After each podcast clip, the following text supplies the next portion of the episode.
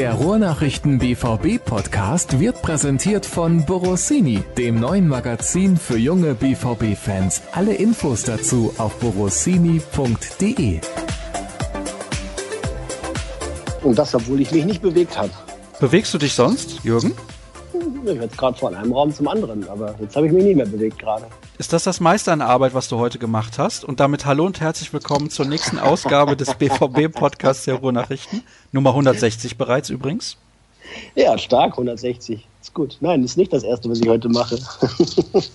was hast du denn schon so getrieben im Zusammenhang mit Borussia Dortmund? Im Zusammenhang mit Borussia Dortmund? Recherchiert, telefoniert und ein bisschen geschrieben und ein paar Absprachen getroffen bezüglich der nächsten Tage. Ja, genau. So die Tagesproduktion in die Wege geleitet, nachdem der Morgen schon ganz ordentlich lief. Nicht alles von dem ist jetzt Thema in dieser Folge, aber ein bisschen Nein. was. Und wir sprechen natürlich über das Spiel, was ansteht gegen Werder Bremen. Und wir sprechen auch über viele Themen, die die Hörer angesprochen haben und beantworten diese Fragen. Also Jürgen wird das tun. Wollen wir wirklich noch zurückblicken aufs Derby? Das haben wir ja eigentlich in der letzten Ausgabe gemacht. Das Einzige, was wir da nicht angesprochen haben, und da haben uns Hörer auch darauf aufmerksam gemacht, vielen Dank dafür, das ist mir ganz in Vergessenheit geraten aufgrund der Tatsache, dass so viel los war, ist dieser Feuerzeugwurf in Richtung Jaden Sancho. Und gibt es da irgendeine Mitteilung mittlerweile eigentlich von der DFL oder dem DFB? Ja, ich habe mit Hans Lorenz gesprochen, das ist der Vorsitzende des DFB Sportgerichts. Und der hat mir mitgeteilt, dass der Kontrollausschuss da ermittelt gegen Schalke und unter anderem dieser Feuerzeugwurf auf Jaden Sancho, die gezündeten blauen Rauchtöpfe vor dem Spielbeginn und auch dieses Banner mit dem beleidigenden, schmählichen Inhalt in Richtung Bombenattentäter CGW. Das alles wird dann gemeinsam verhandelt. Schalke muss da jetzt Stellung nehmen dazu. Ja, da haben sie nicht so viele Ausreden parat, befürchte ich. Und das war ja. ja. sowieso schon Thema bei uns im Podcast, dieser Banner. Das war absolut geschmacklos. Ich glaube, wir wollen auch nicht weiter aufs Spiel eingehen, aber wir haben natürlich noch zwei Sachen zu besprechen, die mit dem Spiel zu tun haben, nämlich die roten Karten. Marco Reus wurde für zwei Spiele gesperrt und Marius Wolf für drei. Hatte ich tatsächlich im letzten Podcast, glaube ich, so angekündigt. Da wurde mir noch nicht so sonderlich viel Glaube geschenkt von den Kollegen Dirk Krampe und Sascha Klaverkamp, aber das aber nur das am war Rande. Das erwartbare Strafmaß, das hätte ich auch so eingeschätzt jetzt. also, ich finde auch, die Situation von Reus war nicht ganz so schlimm wie die von Marius Wolf. Es ist natürlich schon bitter, dass ausgerechnet der Spieler jetzt in den nächsten beiden Spielen noch fehlen wird, der den Unterschied ausgemacht hat, größtenteils in dieser Saison, finde ich zumindest, mit der Art und Weise, wie er Fußball gespielt hat, wie er auch als Führungsspieler aufgetreten ist in sehr vielen Partien und das ist für den BVB bitter. Marius Wolf, den wird man schon irgendwie ersetzen können, behaupte ich jetzt mal. Wie schätzt du denn diese Strafmaße ein? Du hast gerade schon gesagt, du stimmst mir da eigentlich zu. Ja, also für rohes Spiel, also das wird so ein, so ein Foul gewertet, ist die Mindeststrafe eigentlich zwei Spiele. Und dabei Marco Reus eigentlich offensichtlich war, dass er nicht absichtlich faulen wollte, sondern dass er einfach nur zu spät kommt, dass der Ball auch in der Nähe ist und dass er nicht vorbestraft ist, quasi unbescholten. Er hat einmal eine gelb-rote Karte bekommen, schon anderthalb Jahre her oder sowas. Ansonsten ein sehr fairer Spieler ist. Von daher gehen zwei Spiele völlig in Ordnung. Und bei Marius Wolf muss man ja ehrlich gestehen, äh, dass der Ball da weit, weit weg war, als er zur Grätsche ansetzte und dann äh, nur die Achillessehne des Gegners traf und nicht den Ball, der eben überhaupt nicht erreichbar gewesen ist. Von daher ist das wegen etwas schwererem Vergehen bei rohem Spiel mit drei Spielen auch, finde ich, angemessen sanktioniert. Ja, der Meinung bin ich auch, da schließe ich mich an. Und dementsprechend die Saison gelaufen für Marius Wolf und Marco Reus wird dann, sollte er sich nicht irgendwie im Training noch verletzen, beim letzten Spiel in Mönchengladbach wieder auf dem Platz stehen für den BVB. Was ist sonst passiert in den letzten Tagen? Gibt es irgendwas, was wir hier im Podcast noch vermelden sollten? vermelden, also sowas wie, wie Fixes. Nein, es tut sich jede Menge. Klar, Transfers sind immer im Hintergrund ein Thema. Der BVB treibt sich auch auf anderen Schauplätzen um. Na klar, es geht halt viel um Lucia Favre in diesen Tagen. Ne? Und im Nachgang noch zum Derby seine Aussage, der Titel sei jetzt äh, verspielt und abgehakt und so. Da hat es ein bisschen äh, merkwürdige Aufregung gegeben, wie ich finde. Sogar europaweit, muss ich ja fast sagen, um sich gegriffen hat, was diese Aussage und die Bewertung dieser Aussage anbelangt ja, können wir gleich im Detail noch gerne drüber sprechen. Aber das sind, glaube ich, so die entscheidenden, spannendsten Themen gerade. Und natürlich die Frage, die hast du angedeutet, wie der BVB ohne Marco Reus und ohne Marius Wolf in die nächsten Partien geht. Ja, dann gehen wir doch mal ein bisschen ins Detail. Auf geht's, Jürgen. Ja. Welches Thema denn von denen, die ich angeschnitten hatte? Der Reihe nach. Was wünschen? Ach, der Reihe nach. Was hatte ich denn zuerst angeschnitten? Oh.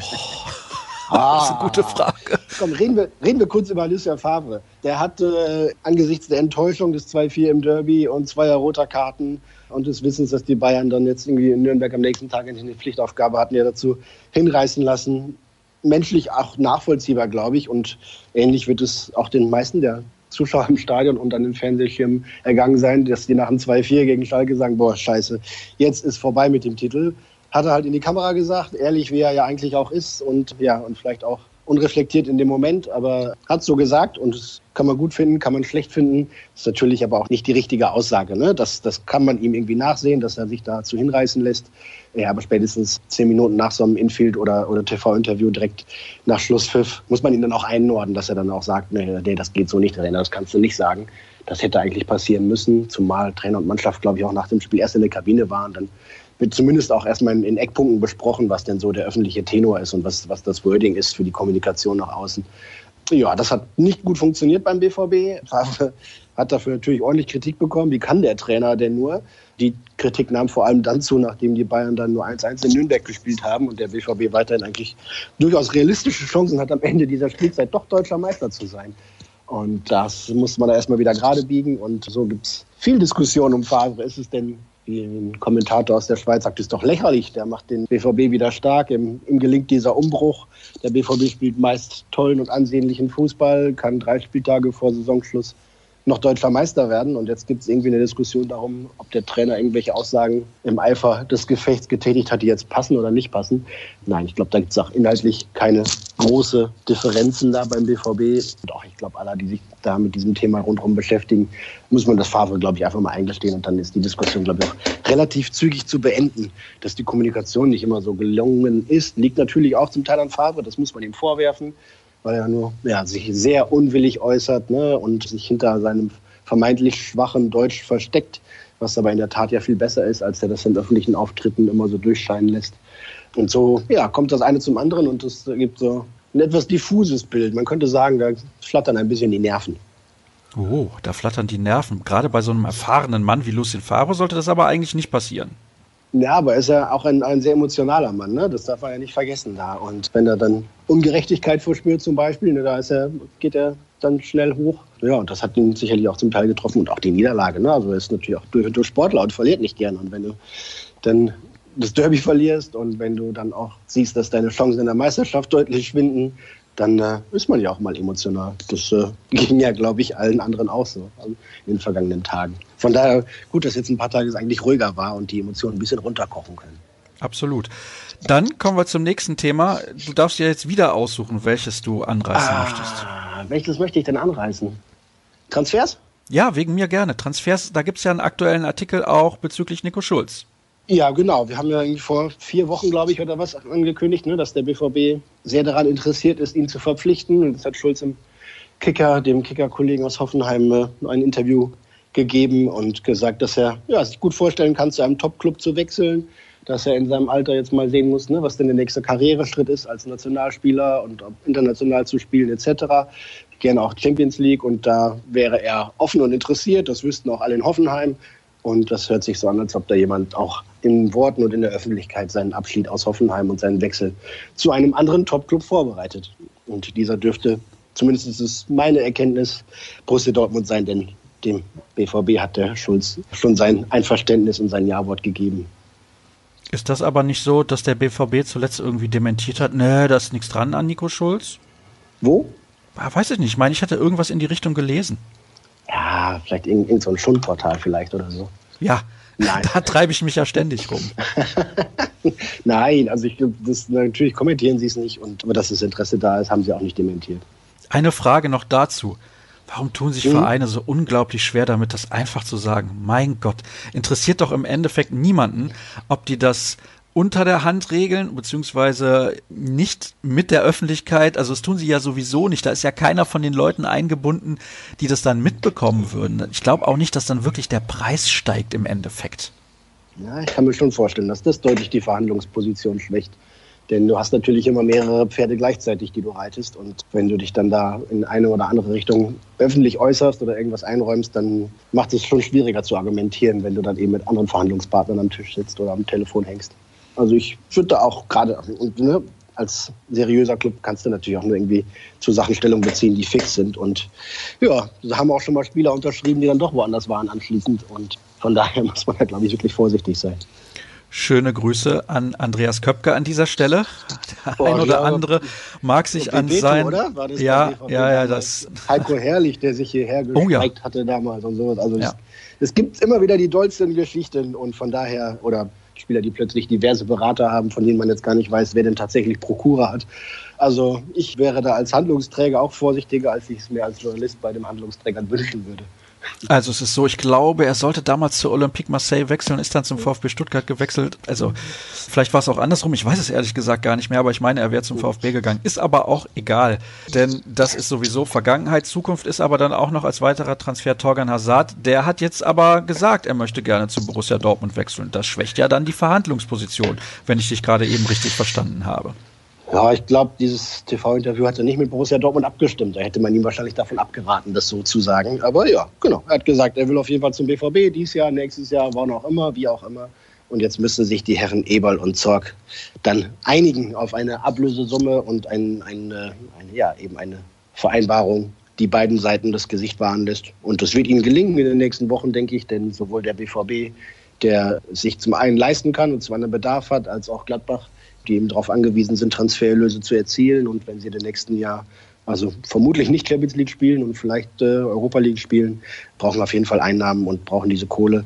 Und die können es sich nicht leisten, einen Spieler für, was weiß ich, 30, 35 plus x Millionen ein Jahr und weiter weiter spielen zu lassen. Denn auch ein Torgan Hazard würde das Geld in der einen Saison mehr in Gladbach nicht einspielen. Das kann ich mir also, auch schwer vorstellen. Also. Ja, genau. Das würde aber auch in Dortmund nicht schaffen, muss man auch sagen. Ne? Also du kannst natürlich auch BVB-Sicht argumentieren. Ich kriege hier nächstes Jahr gratis quasi. Jetzt müsste er mir die 35, die ich jetzt für ihn ausgebe, bei noch einem Jahr Vertragslaufzeit erstmal einspielen. Auch das wäre unmöglich. Oder nahezu unmöglich. Kann ich mir auch nicht vorstellen. Wahrscheinlich wird er ja dann aber doch kommen. Ich bin mal sehr gespannt, wie sich das entwickelt und wann das bekannt gegeben wird. Und haben wir noch einen Transfer in petto? Nö, das ist ja. Das war es erstmal, glaube ich. Gut. Also von den Sachen, die jetzt irgendwie weiter gediehen sind als Verhandlungen oder, oder Absichten, ja. Na gut, dann das letzte Thema, was war das? Hilf mir nochmal bitte auf die Sprünge, Jürgen. Was hatte ich denn noch? Sag mal eben. Also wie der BVB den Ausfall von Reus und Wolf kompensieren will. Na klar, großes Thema. Ja, wie will er das denn tun? Also ich kann mir vorstellen, er zieht dann Götze auf die 10 und Alcázar spielt dann vorne drin.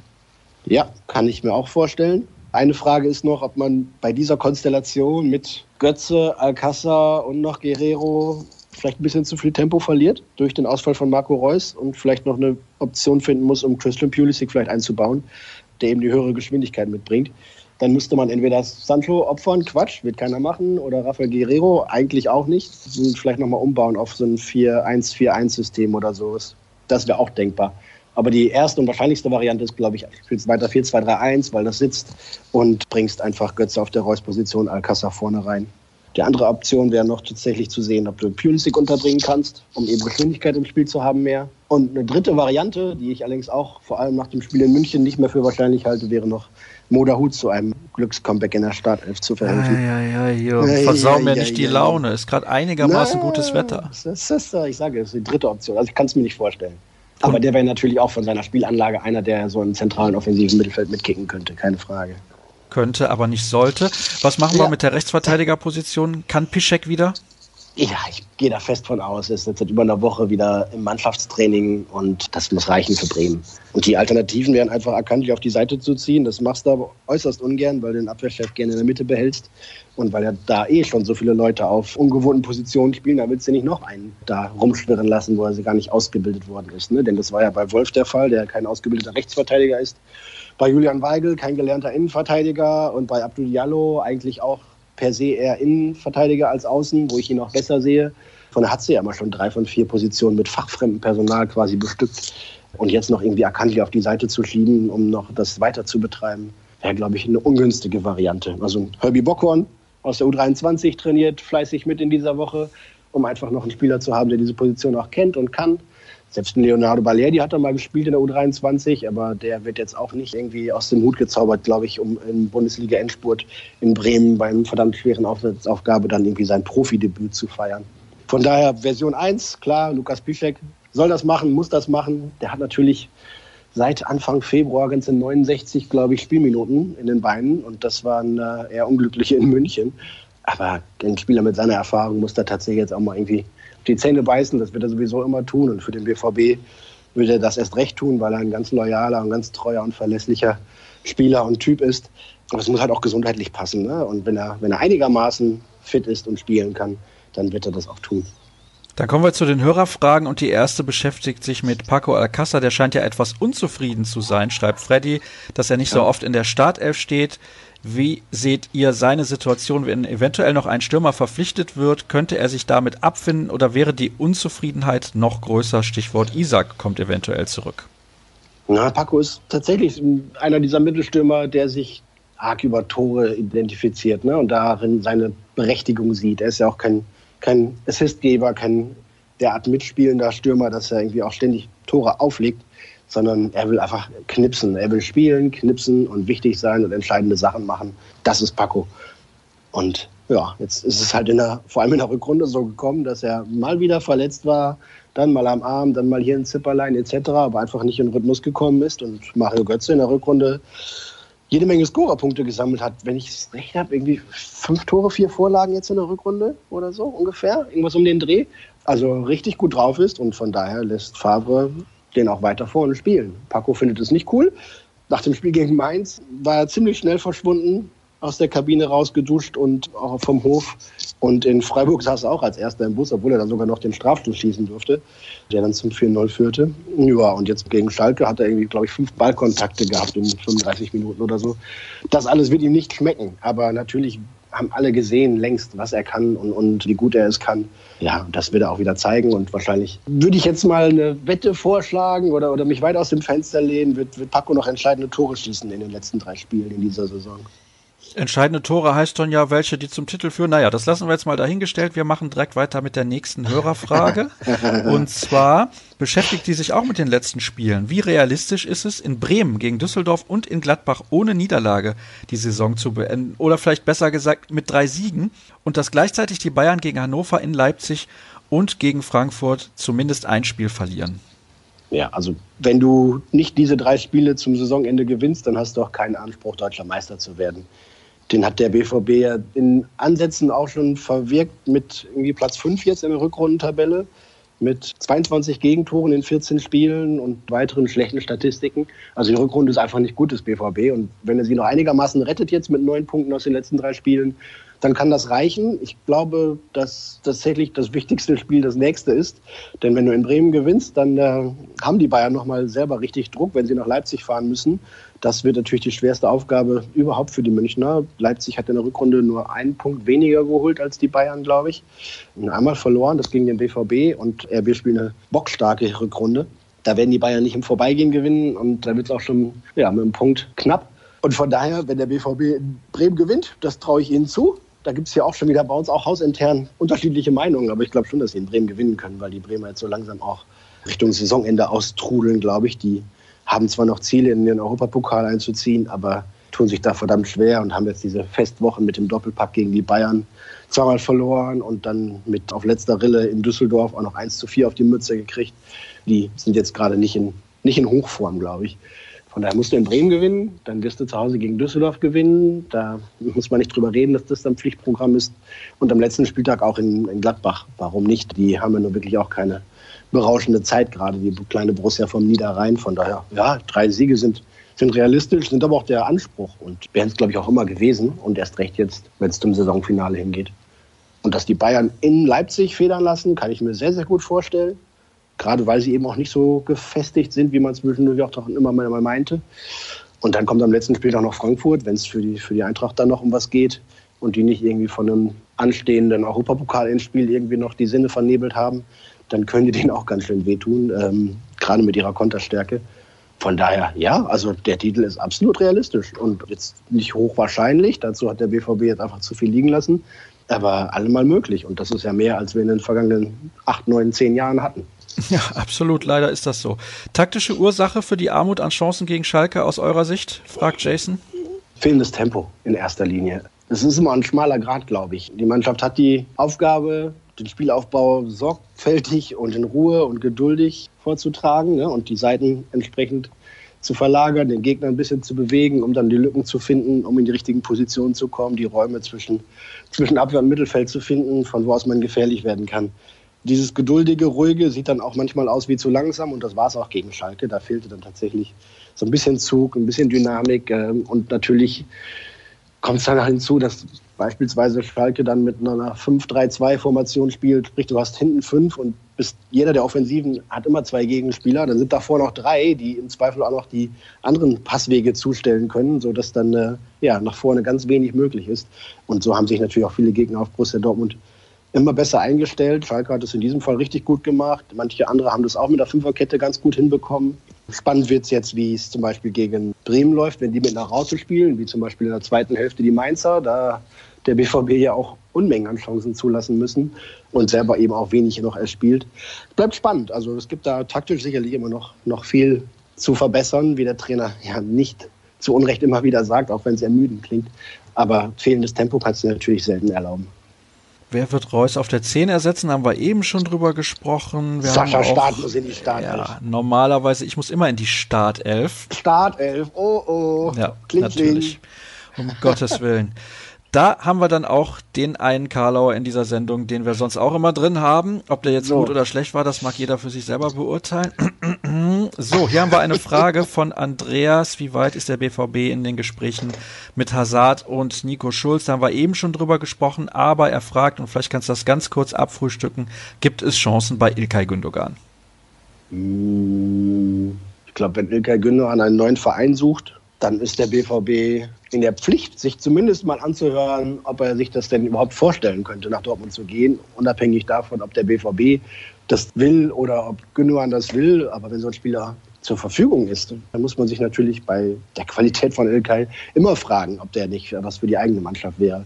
Ob Ilkay sich das vorstellen kann, zurückzukehren ins Ruhrgebiet, weiß ich nicht. Ich glaube, der hat da auch noch größere Ambitionen, wenn ich das richtig einschätze. Aber ja, also ich würde da jetzt nicht allzu viel Geld draufsetzen, was nicht heißt, dass es, wenn, wenn andere Sachen sich zerschlagen, sowohl beim BVB als auch für Ilkay, dass es dann doch noch so klappen könnte. Aber grundsätzlich hat man natürlich mit Rückkehrern nicht die allerbesten Erfahrungen gemacht, wenngleich Ilkay sich seitdem anders als diejenigen, die danach zurückgekehrt sind oder die bislang zurückgekehrt sind, in seiner Zeit in Manchester natürlich nochmal extrem weiterentwickelt hat und stärker geworden ist. Das war ja zum Beispiel bei Schindli oder bei Mario oder bei Nuri damals jeweils nicht der Fall bei ihren Auslandsstationen oder in München. Ja, das ist leider in der Tat so gewesen. Das hat nicht immer gut funktioniert, wobei Kagawa, finde ich, doch schon ordentlich gespielt hat seit seiner Rückkehr damals nach Dortmund. Also hatte auch sehr, sehr gute Phasen. So ist es nicht. Ist leider ein bisschen ärgerlich bzw. traurig zu Ende gegangen, wie immer man das auch formulieren möchte. Dann gab es unter meiner Frage nach Fragen bei Twitter eine kleine Diskussion, was Lucien Favre angeht. Medien hätten da irgendwie schon geschrieben, dass er vielleicht nicht mehr der Richtige sei und dann gab es da irgendwie auch eine Antwort zu und so weiter und so fort. Also, wenn man Zweiter wird, ja, sagen wir mal, Dortmund wird Zweiter und hat am Ende so grob 75 Punkte, da kann man doch nicht ernsthaft mhm. den Trainer in Frage stellen. Nein, vor allem nicht, wenn man überlegt, wo der Club herkommt. Ne? Also dieses Jahr hast du irgendwie am 30. Spieltag schon so viele Punkte Vorsprung, dass du gar nicht mehr Fünfter werden kannst und eben die Champions League Qualifikation sicher. Und letztes Jahr brauchtest du noch die Nachspielzeit quasi und musstest immer noch bittern und bangen und hoffen, dass du irgendwie da reinrutscht. Die Mannschaft hat eine tolle Saison gespielt, so oder so, auch wenn die Rückrunde natürlich deutlich abfällt. Und der Eindruck wird natürlich davon geprägt, dass die Erwartungshaltung auch so gestiegen ist, ne, insgesamt. Nach der Hinrunde mit nur einer Pflichtspielniederlage, habe ich das richtig im Kopf noch, ja. Und jetzt in der Rückrunde halt deutlich mehreren. Und das, ja, färbt ein bisschen das Bild natürlich, ne, weil es der aktuelle Stand ist. Aber aufs, aufs ganze Jahr betrachtet ist natürlich die, die Entwicklung super. Der Umbruch ist schon weit vorangetrieben, viel weiter als erwartet und erhofft und auch, auch bedarf jetzt immer weniger Korrekturen, auch im Sommer am Kader noch und, und an Ergänzungen oder Verstärkungen und Verbesserungen. Ja, ich will Favre überhaupt nicht ernsthaft in, in Frage stellen, kein bisschen. Ich kann mir nicht vorstellen, dass Lucien Favre sieben Jahre oder auch nur fünf Jahre in Dortmund bleibt, das nicht. Aber er hat jetzt einen Vertrag über zwei Jahre, sprich jetzt noch ein, noch ein gutes Jahr. Der wird irgendwann in den nächsten Wochen um ein weiteres Jahr verlängert, bis 2021 dann. Und das ist so, glaube ich, die Zielvorgabe oder der Korridor, in dem man sich da bewegt. Und dann hat man ja auch ausreichend Zeit, einen möglichen Nachfolger zu finden. Sollte genau. Ashraf Hakimi gehen wollen, gibt man ihn nach einer Saison wieder her? Braucht man dann für rechts auch Ersatz oder plant man mit Wolf? Also ganz ehrlich, ich kann mir nicht vorstellen, dass Borussia Dortmund Hakimi nach der Saison gehen lässt. Die Frage können wir eigentlich so schon beantworten. Und es gibt noch eine Frage von Olaf zur Rechtsverteidigerposition. PSG mhm. will gerne Thomas Meunier verkaufen. Wäre das nicht einer für unsere rechte Abwehrseite, fragt er. Boah, ist ein guter Kicker, ne?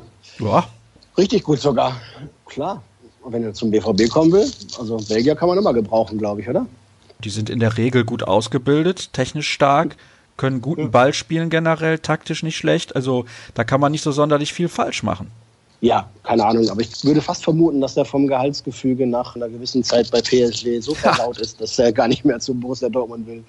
Dann fragt er, was ist das? Sind das Kohlen oder ist das Kohle? Keine Ahnung. Nein, ich kann mir das nicht vorstellen, dass er das macht oder dass er es will oder dass es für ihn eine, eine Steigerung wäre. Sportlich kann man wahrscheinlich mit PSG noch leichter die Champions League gewinnen als mit dem BVB. Aber natürlich ist es viel schöner hier. Und wenn er gerne mit Torgen Hazard spielen will und mit Axel Witzel, dann kann er natürlich auch zum BVB kommen. Wie ist eigentlich die Stimmung in der Mannschaft nach den zwei Tiefschlägen, würde Max gerne wissen. Zwei Tiefschläge wären jetzt München und Schalke, ne? Nehme ich mal schwer an. Ja, eigentlich, nach dem, was wir beobachten können, wir sind ja mal wieder ausgesperrt in dieser Woche, also kein medienöffentliches Training und nichts dergleichen. Wir sind also ähnlich weit weg, zumindest was das Zuschauen beim Training anbelangt, wie alle anderen auch. Und das, was der BVB nach außen verkauft und zeigt, wirkt eigentlich gelöst und fröhlich bis, bis vorfreudig. Ich glaube, dass die, dass die Mannschaft ja klar getroffen ist von diesem Derby, aber jetzt nicht irgendwie in, in Heulkrampfstarre verfällt oder sowas. Ne? Dazu wissen die auch gut genug, dass nach wie vor alles drin ist. Ne? Das hat zum Beispiel Mario Götze ja auch gesagt und ähm, nach dem 1-1 der Bayern in Nürnberg gibt es ja überhaupt keinen Grund, die Flinte ins Korn zu werfen. Im Gegenteil. Denn wenn du jetzt mit dem Sieg in Bremen, abgesehen davon, dass die Bayern gegen Hannover sicherlich gewinnen werden oder gewinnen sollten, den Druck da richtig hochhältst, kannst du natürlich jetzt eine gute Rolle. Und was willst du da jetzt irgendwie in, in Tränen ausbrechen? Du kannst ja nicht das 2-4 gegen Schalke rückgängig machen und auch alle anderen nicht. Aber du musst halt da vorne schauen. Und da gibt es auch genug erfahrene Spieler in der Mannschaft, die da jetzt mal vorangehen sollten. Und da zähle ich tatsächlich auch Mario Götze dazu, der fünfmal Deutscher Meister geworden ist oder sowas. Ne? Der weiß sicherlich, wie es geht. Und auch ein Axel Witzel, Manuel Akanji, Thomas Delaney. Da sind schon ein paar Kandidaten, die jetzt mal aber auch sich straffen müssen, um das alte geliebte Wortspiel von Thomas Tuchel nochmal zu bringen, wo wir eben bei PSG waren. Also straffen und nach vorne gucken. Und die Stimmung ist okay bis gut, glaube ich. Also da, klar, war das alles schon mal irgendwie ein bisschen einfacher und leichter. Aber solange der Ball dabei ist auf dem Trainingsplatz, ist die Stimmung bei einer Fußballmannschaft ja meistens ganz ordentlich. Ja, normalerweise ist das so. Die Stimmung ist immer am besten, wenn man gewinnt, habe ich über all die Jahre festgestellt, wo ich selber gespielt habe. Und wir kommen mit der letzten Hörerfrage zu unserem Ausblick auf das Spiel gegen Werder. Sollte man weiter auf Weigel setzen? Ich bin für Toprak. Weigel und Sagadu waren beide zuletzt ein wenig verunsichert. Gegen die Standardschwäche würde Toprak auch helfen. Hinten die Bälle von links nach rechts schieben wie zuletzt kann auch er. Ja, Toppi ist sicherlich der bessere Kopfballspieler. Da würde ich d'accord gehen. Der bessere Fußballer ist wahrscheinlich Julian Weigel, was das, was das Spiel mit dem Ball angeht, was auch den Aufbau, Pässe angeht, etc. Ballsicherheit wahrscheinlich auch. Tackling hat Jule aufgeholt, aber vielleicht noch nicht so ganz auf Top-Innenverteidiger-Niveau, aber gar nicht so weit weg davon. Ja, ich kann die Gedankenspiele verstehen, aber ich würde da eher handeln, wie ich es bei, auch bei Lucien Favre vermute, dass er möglichst wenig ändert. Ne? Und jetzt hast du dich irgendwann nachdem das mit Sagadu in München so schief gegangen ist, darauf verständigt und geeinigt, dass du jetzt tatsächlich irgendwie bei der Innenverteidigerkombi Akanji Weigel bleibst und die würde ich jetzt auch nicht mehr auseinanderreißen, wenn es nicht unbedingt nötig ist. Ja, ich kann die, ich kann die Gedankenspiele nachvollziehen, klar, aber jetzt irgendwie plötzlich wieder Toprak oder Sagadu da reinzuwerfen oder Diallo nach innen zu ziehen, dann hast du links wieder äh, was anderes. Alles schwierig. Also, nee, würde ich nicht machen, denn dazu gibt es jetzt irgendwie nicht so viel Sicherheit im Spiel, als dass du da unnötig noch irgendwelche taktischen oder personellen Experimente wagst. Und dafür geht es dann auch um zu viel. Absolut nachvollziehbare Argumentation des Kollegen Jürgen Kors. Und eine letzte Frage habe ich dann noch, neben dem Ergebnistipp natürlich. Was erwartest du dir von Werder? Die spielen natürlich in der Regel einen deutlich offensiveren Fußball. Das sollte dem BVB schon entgegenkommen. Ja, so wie es ihm auch in den beiden bisherigen Begegnungen entgegengekommen ist. Einmal haben sie glücklich gewonnen und einmal einigermaßen zurecht verloren. Ja, Werder will auch immer Fußball spielen. Das liegt dem BVB und auswärts gerade ist es fast ja ungewohnt. Das sollte schon passen. Ich glaube nicht, dass der BVB in Bremen hoch verlieren wird. Im Gegenteil, ich glaube, dass der BVB da gewinnt. Werder hat sich in der Rückrunde verdammt stark präsentiert. Die hatten bis zum, bis zum Spiel gegen München nicht verloren. Ne? Also jetzt zweimal verloren, aber davor die zwölf Spiele vorher nicht.